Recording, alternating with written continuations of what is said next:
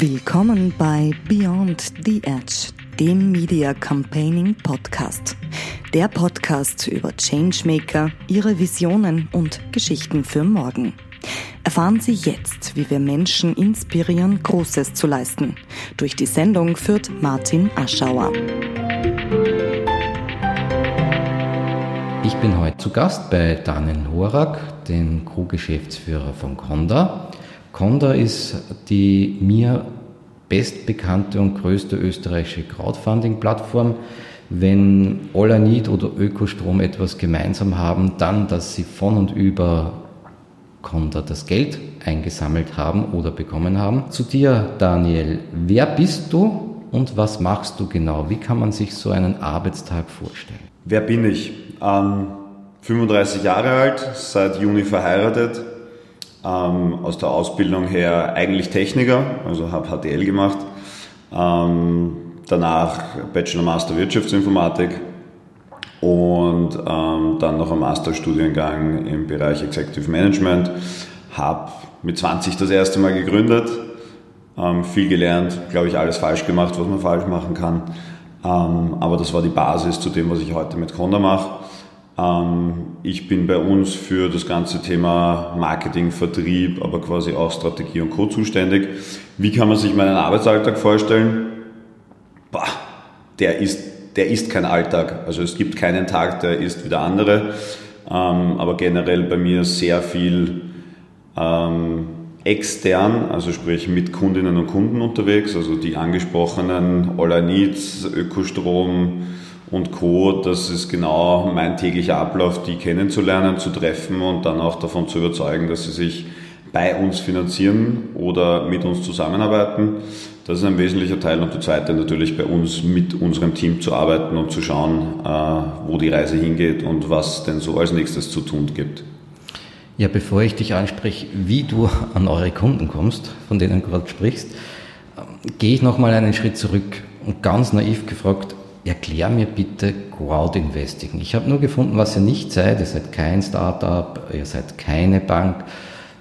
Was ist Crowd Investment und wie kann man sich das vorstellen? Also dann muss man eigentlich ein bisschen zurückgehen, weil du auch initial auch Crowdfunding gesagt hast. Also das, was wir auch nicht sind, ist, wir sind keine Crowdfunding-Plattform. Das heißt, dort ist die Logik ja die, da gibt es ein Projekt, das braucht Geld und die Leute im Normalfall spenden das Geld geben einen gewissen Geldbetrag und bekommen dafür ein Dankeschön, zum Beispiel ein T-Shirt oder ein gutes Gewissen oder so. Das ist bei uns nicht, sondern bei uns, wie der Name sagt, Crowd Investing, es geht immer ums Investieren. Das heißt, bei uns können, kann jeder, kann jede ab 100 Euro in Startups und kleine und mittelständische Unternehmen investieren. Und wenn die Unternehmen erfolgreich sind, dann verdienen die Investorinnen mit und können dadurch im ganz kleinen Rahmen an tollen, innovativen Unternehmen beteiligt sein und dadurch eben eine alternative Investmentklasse für sich entdecken. Was ist deine größte Herausforderung oder was war deine größte Herausforderung? Ich könnte nicht sagen, dass es eine größte Herausforderung gibt, sondern gefühlt ist der Weg von Conda und uns gibt es jetzt bald zehn Jahre gepflastert von kleineren und größeren Herausforderungen, die sich ja zur Gründung größte Herausforderung war, überhaupt einen Weg zu finden, das, was wir jetzt seit bald zehn Jahren tun, überhaupt möglich zu machen, weil äh, vor knapp zehn Jahren, also 2012, ähm, 2013, war das Thema Crowdfunding, Crowdinvesting etwas, was es in der Art und Weise nicht gegeben hat. Es hat damals den Heini Staudinger gegeben, der um die Zeit gerade gesagt hat, er macht jetzt Crowdfunding und er nimmt das Geld von seinen Kundinnen, um äh, sich zu finanzieren. Das hat aber die österreichische Finanzmarktaufsicht nicht so lustig gefunden und genau in der Zeit sind wir gestartet mit Conda und die größte Herausforderung war, die Idee, die wir hatten, nämlich ab 100 Euro in spannende Startups zu investieren und kleine und mittelständische Unternehmen, die überhaupt rechtsmöglich umzusetzen. Und das war sicher damals eine große Herausforderung und dann natürlich in einem Land wie Österreich eine Plattform, wo ich digital in Unternehmen investiere, überhaupt mal ins Leben zu bringen. Und das hat natürlich wirklich Wochen, Monate, Jahre und viele Tränen und Schweiß gebraucht, bis wir überhaupt an einem Stand waren, dass die Leute so investiert haben. Du hast das vorher schon angesprochen, du hast mit 19 dein erstes Unternehmen gegründet. Was treibt dich an? Ich glaub, warum stehst du auf jeden Tag in der Früh? Weil das, was ich machen darf, mir jeden Tag Spaß macht. Was treibt mich an? Ich glaube, es treibt mich immer an, irgendwo ein Problem zu sehen und das zu lösen, beziehungsweise manchmal auch eine Lösung zu sehen und sich dann zu überlegen, welches Problem könnte man damit äh, am Ende des Tages äh, erreichen oder quasi auch lösen. Also das sind, glaube ich, die, die Zugänge, weil bei meiner ersten Gründung war es auch so, ein lieber Freund damals, mit dem ich in die RTL gegangen bin, hat eine Software entwickelt, vor allem aus dem Hintergrund, dass er gerne Software entwickelt und dass er Spaß gehabt hat daran. Ähm, und ich habe das gesehen und habe gedacht, daraus könnte man doch vielleicht ein Geschäftsmodell entwickeln. Und dann haben wir uns überlegt, wofür wäre das denn nutzbar? Und wir haben uns damals schon gedacht, hey, so einen automatisierten Chat, wo kein Mensch dahinter sitzt, sondern ein Roboter, das könnte doch gerade im Kundenservice äh, Sinn machen. Das ist jetzt 15, 16 Jahre her. Damals waren wir wahrscheinlich ein bisschen zu früh. Jeder, der in der ganzen Szene ein bisschen länger schon unterwegs ist, hat vor drei, vier Jahren mal dieses ganze Thema Chatbots als absolutes Innovationsthema gesehen. Das haben wir vor 15, 16 Jahren gemacht. Also genau das, dass man sagt, Kundenservice von Bots automatisieren lassen. Das war das, was wir vor 15, 16 Jahren gemacht haben. Ähm, vielleicht ein bisschen zu früh, vielleicht ein bisschen naiv, vielleicht ein bisschen unerfahren aber die wahrscheinlich beste Schule für mich, um dann später äh, die Conda zu gründen. Von Blobber, das sind Fahrradsattel, Helferlein, der Plattform für Techniker Support bis hin zu Happy Cakes oder Pet Aid gibt es derzeit äh, Projekte, die man bei euch auf der Plattform ähm, investieren kann. Nach welchen Kriterien wählt ihr eure Projekte aus? Oder wie du vorher schon gesagt hast, ähm, du bist zu den Kunden unterwegs. Äh, wie suchst du deine Kunden aus? Nach der maximalen Umsatzrelevanz? Wie viel Geld die brauchen? Oder was sind die Kriterien? Naja, da muss man ein bisschen trennen, wie sprechen wir Unternehmen an, beziehungsweise was tatsächlich öfter der Fall ist, dass Unternehmen zu uns kommen. Also wir sehen im Jahr in Deutschland, Österreich und der Schweiz in Summe zwischen 2.000 und 3.000 Businesspläne, beziehungsweise wir kriegen bis zu 2.000 bis 3.000 Finanzierungsanfragen. Ähm, die kommen über unterschiedliche Kanäle, teilweise über unsere eigene Website, teilweise über Partner, teilweise auch, weil wir sie ansprechen. Und dann gibt es bei uns einen mehrstufigen Auswahlprozess. Der erste Auswahlprozess ist einmal, worum geht es in dem Unternehmen? Ist das Unternehmen überhaupt gewinnorientiert ähm, ausgerichtet? Gibt es dahinter ein Geschäftskonzept und dann ein wesentlicher Teil, wer sind die Leute dahinter, also wer sind die Unternehmerinnen und Unternehmer dahinter. Das ist einmal der, der erste Schritt. Und dann gibt es dahinter einen immer detaillierter werdenden Auswahlprozess für uns, wo wir dann am Ende des Tages sagen, glauben wir, dass wir das Unternehmen finanzieren können, glauben wir basierend auf den Unterlagen, dass das auch ein Geschäftsmodell ist, das irgendwann einmal Kapital abwirft und schlussendlich auch für die Investoren die Möglichkeit bietet, Geld zu verdienen. Wenn das einmal die Basis äh, da ist, gibt es dann den Prozess der Aufbereitung für uns auf der Plattform und dann ist es schlussendlich, und das ist auch das Schöne unserer Finanzierung, wirklich die Entscheidung von jeder und jedem selbst zu sagen, finde ich das gut, ist das interessant, möchte ich da investieren weil das ist das Schöne bei uns, jeder und jeder kann selbstständig entscheiden, ob er dort 100 oder 500 oder 1000 Euro investieren will und findet alle Informationen zum Unternehmen, kann mit dem Unternehmen in Kontakt treten und dann für sich selbst die Entscheidung treffen. Jeden zweiten Montag im Monat neu auf mediacampaigning.net oder jeder anderen digitalen Podcast-Plattform dieser Welt. Changemaker im Gespräch über Visionen und Geschichten von morgen. Der Podcast von und mit Media Campaigner Martin Aschauer.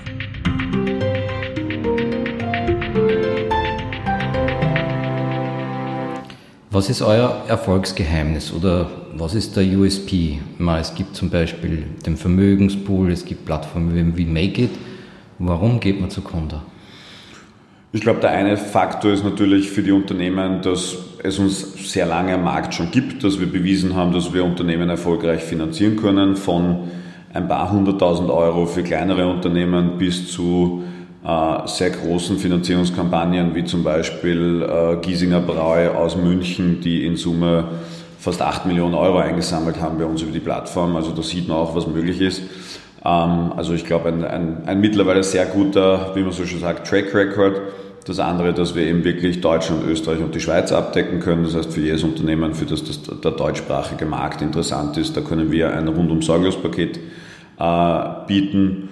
Und darüber hinaus ein wesentlicher Faktor ist sicher auch, dass wir eben uns das Unternehmen immer holistisch anschauen, also eben nicht nur den Businessplan, nicht nur die Gründer, nicht nur den Status quo, sondern wir schon wirklich verstehen wollen, was treibt die Leute etc. Und das war ja auch deine Frage initial, was treibt mich? Ähm, ein bisschen versuche ich auch immer von meinem Gegenüber dieses Gefühl zu kriegen, warum machen die Leute das und wie ernst meinen die das?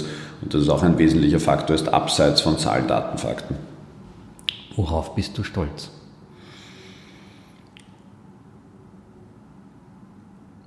Also ich glaube, ich bin sehr stolz, dass ich in diesem verrückten Rollercoaster, den ich jetzt da seit zehn Jahren durchlaufe, am Ende des Tages, auch wenn es manchmal schon fast anders ausgeschaut hat, trotzdem die Nähe zu meinen Freunden und zu meiner Familie behalten konnte und mich nicht im Startup komplett verloren habe. Also ich glaube, das ist ein Risiko und ich weiß, dass ich da immer mal ganz kurz davor gestanden bin, das auch zu, dass mir das auch passiert wäre, aber da hat meine Familie und auch meine Frau mittlerweile sehr viel beigetragen, dass das nicht passiert und die mich dann immer wieder rausziehen, wenn sie das Gefühl haben, dass ich da zu sehr abtauche in diesen positiven Wahnsinn unter Anführungszeichen.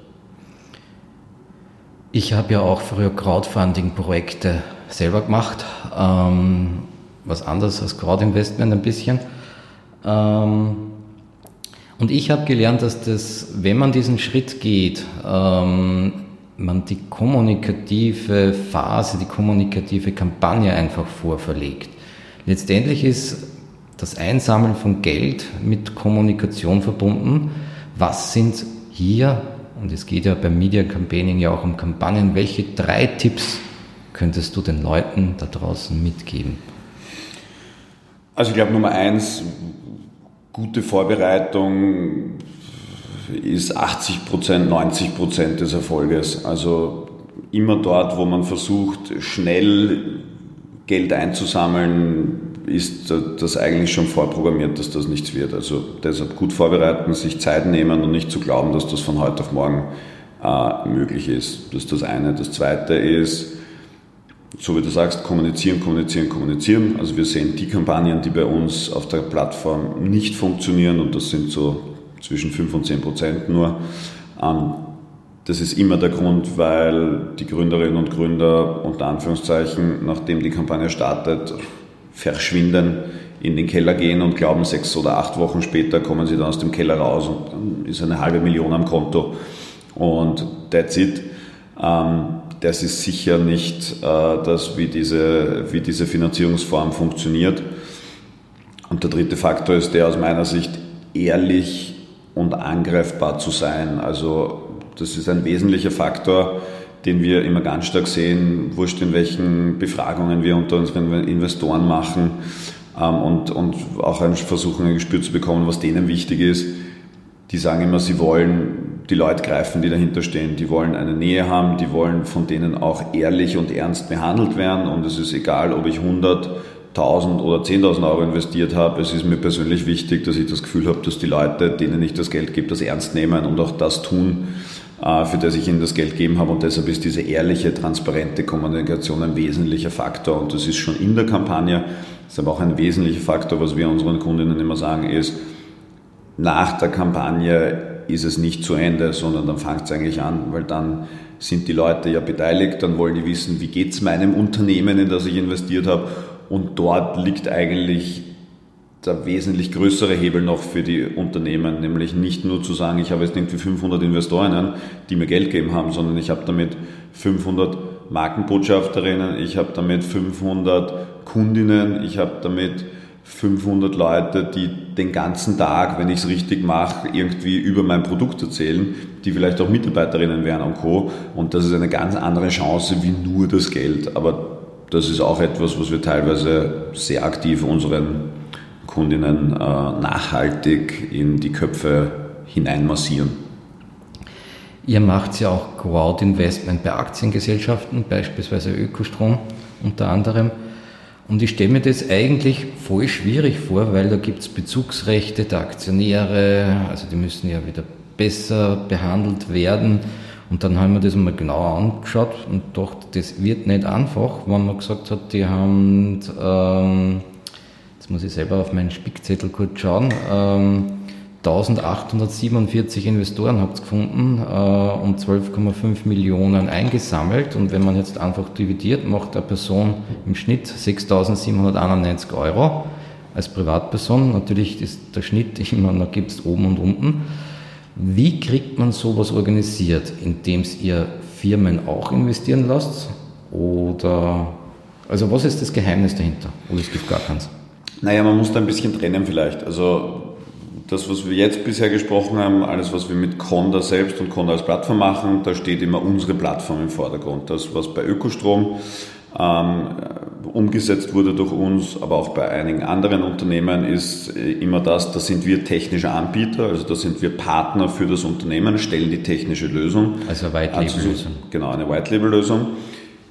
Visuell und rechtlich ist das aber ein Angebot von diesem Unternehmen. Also sprich, in dem Fall war das eine Aktieneigenemission von Ökostrom, wo wir technisch der Partner waren und wo wir gleichzeitig unterstützt haben, das technisch abzuwickeln.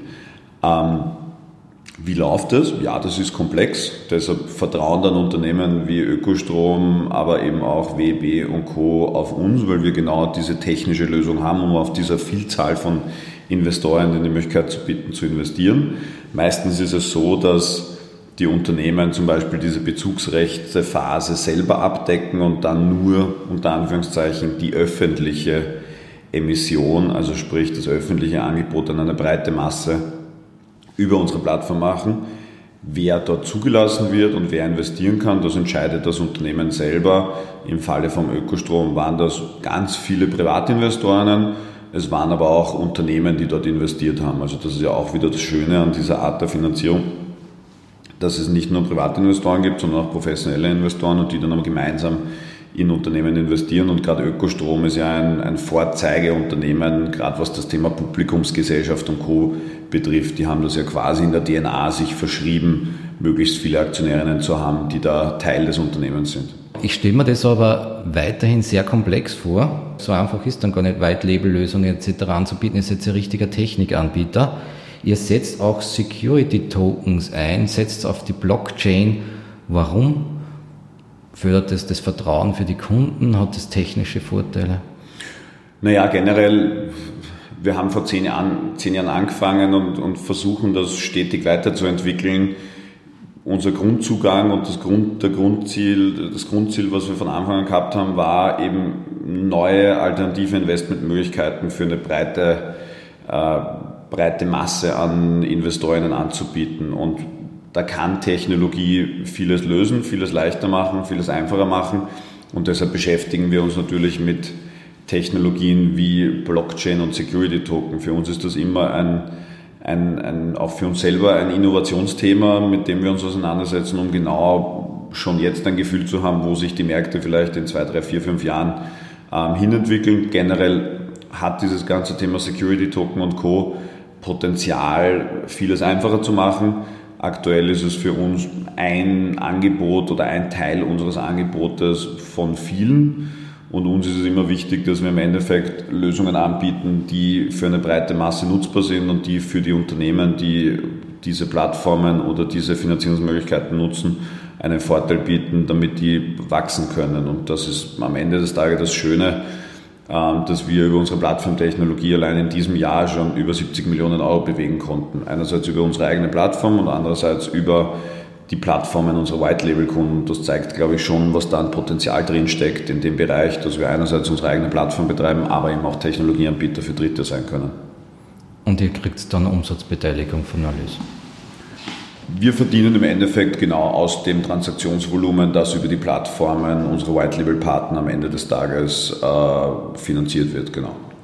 Was sind was sind deine Visionen? Wie inspiriert ihr Menschen, Großes zu leisten, sprich in die Zukunft zu investieren?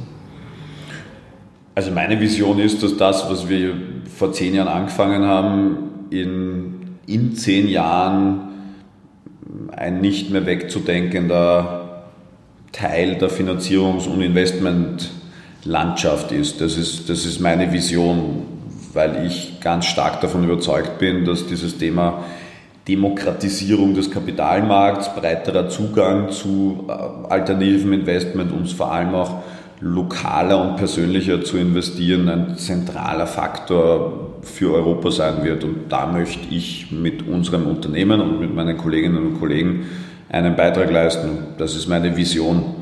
Ähm, und da glaube ich, dass noch viel zu tun ist. Äh, wir sprechen immer scherzhaft untereinander, wenn es heißt, so quasi, was ist unser Ziel, sage ich immer, also mein persönliches Ziel ist, ich will irgendwann mal sagen können, wir haben eine halbe Milliarde im Jahr an Finanzierungsvolumen bewegt. Das ist so für mich was, das ist eine Zahl, das finde ich, finde ich spannend und das äh, würde ich sagen, ist einmal ein Ziel, da kann man sich nach der Decke strecken. Wie, wie machst du die Welt besser? Beziehungsweise wo machst du den Unterschied aus? Wo macht ihr den Unterschied aus? Mit welchem Gefühl steht ihr in der Früh auf?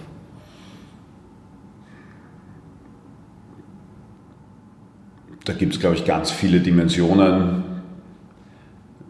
Ich glaube, die direkteste für mich und wahrscheinlich auch die, die wichtigste ist die in meinem direkten Umfeld mit meiner Frau, mit meinen Freunden, mit meinen Kolleginnen und Kollegen, dass ich glaube ich ein wesentlicher Teil im Zusammenleben, Zusammenarbeiten, Zusammensein ist, immer füreinander da zu sein und das hoffe ich, dass meine Frau bestätigen würde, dass das so ist ähm, dass ich immer für sie da bin. Ich hoffe, dass das meine Freunde immer so sehen würden, dass sie wissen, wenn sie was brauchen, bin ich da und stehe mit Rat und Tat zur Seite.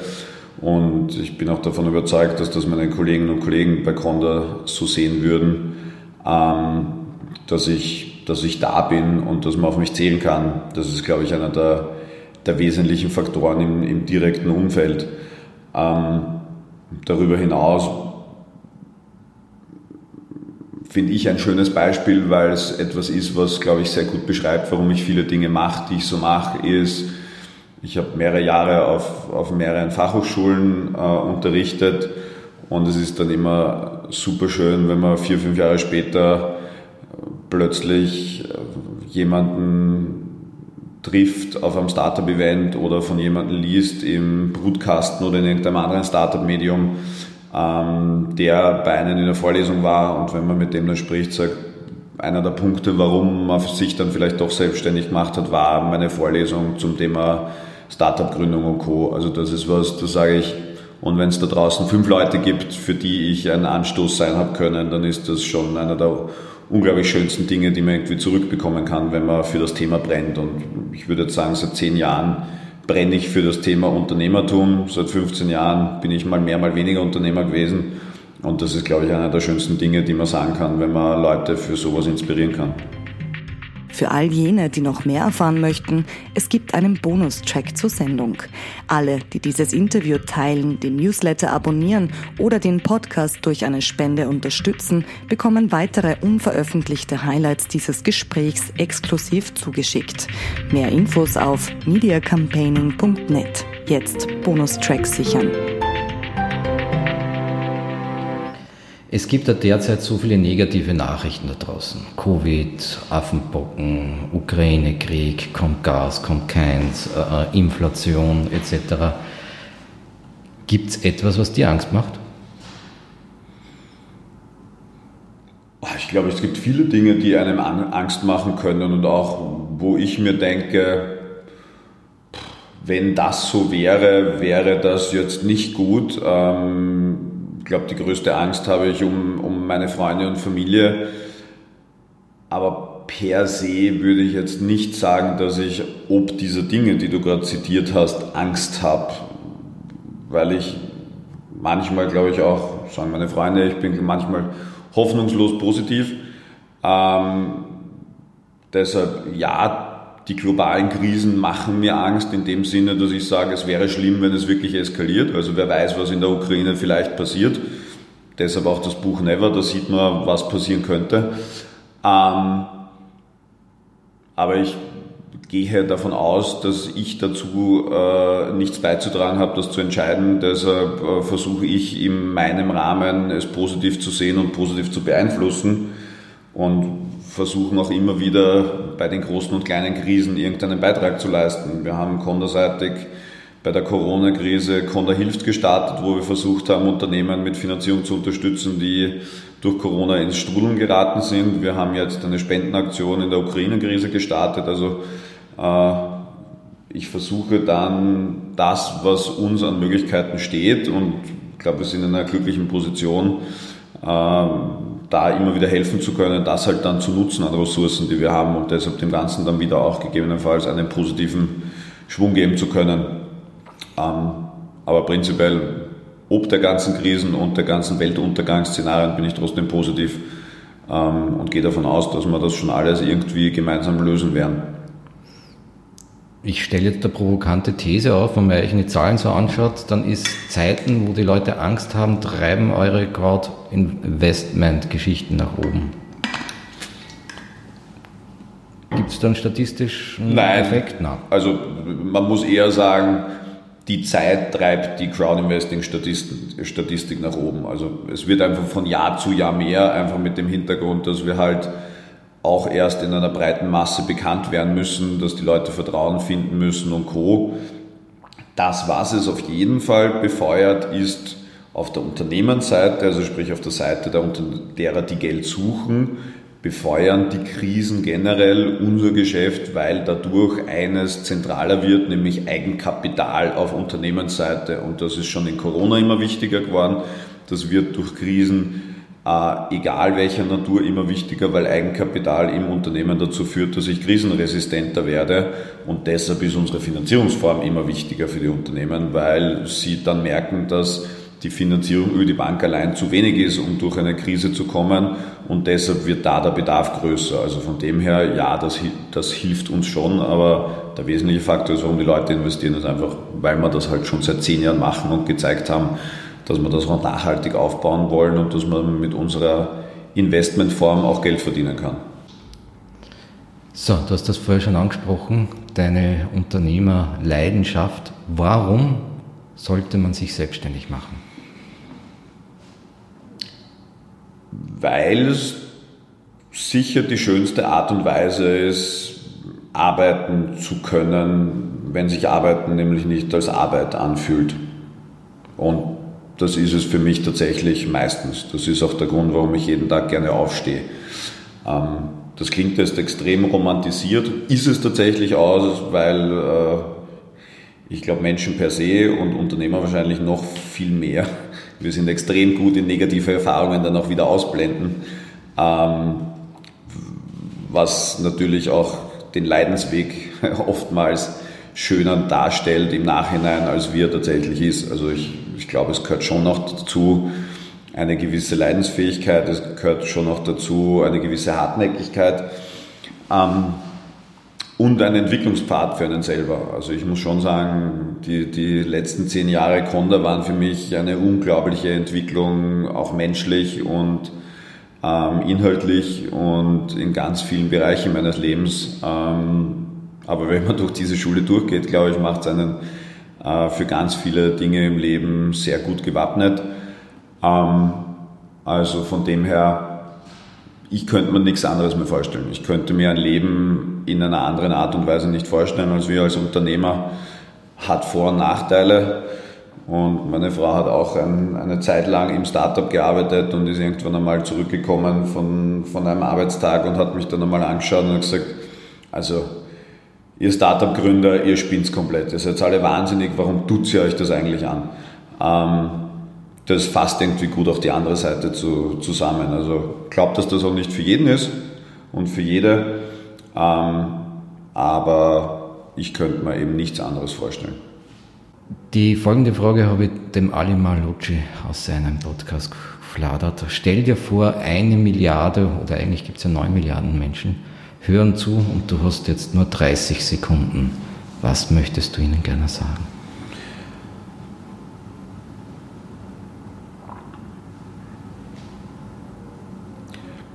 hab keine Angst und trau dich einfach.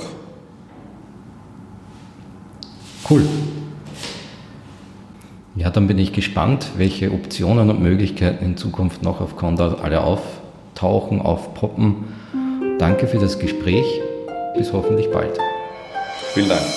Danke fürs Zuhören. Beyond the Edge, der Podcast von und mit Media Campaigner Martin Arschauer sagt Danke. Jetzt mediacampaigning.net hören. Weitersagen hilft.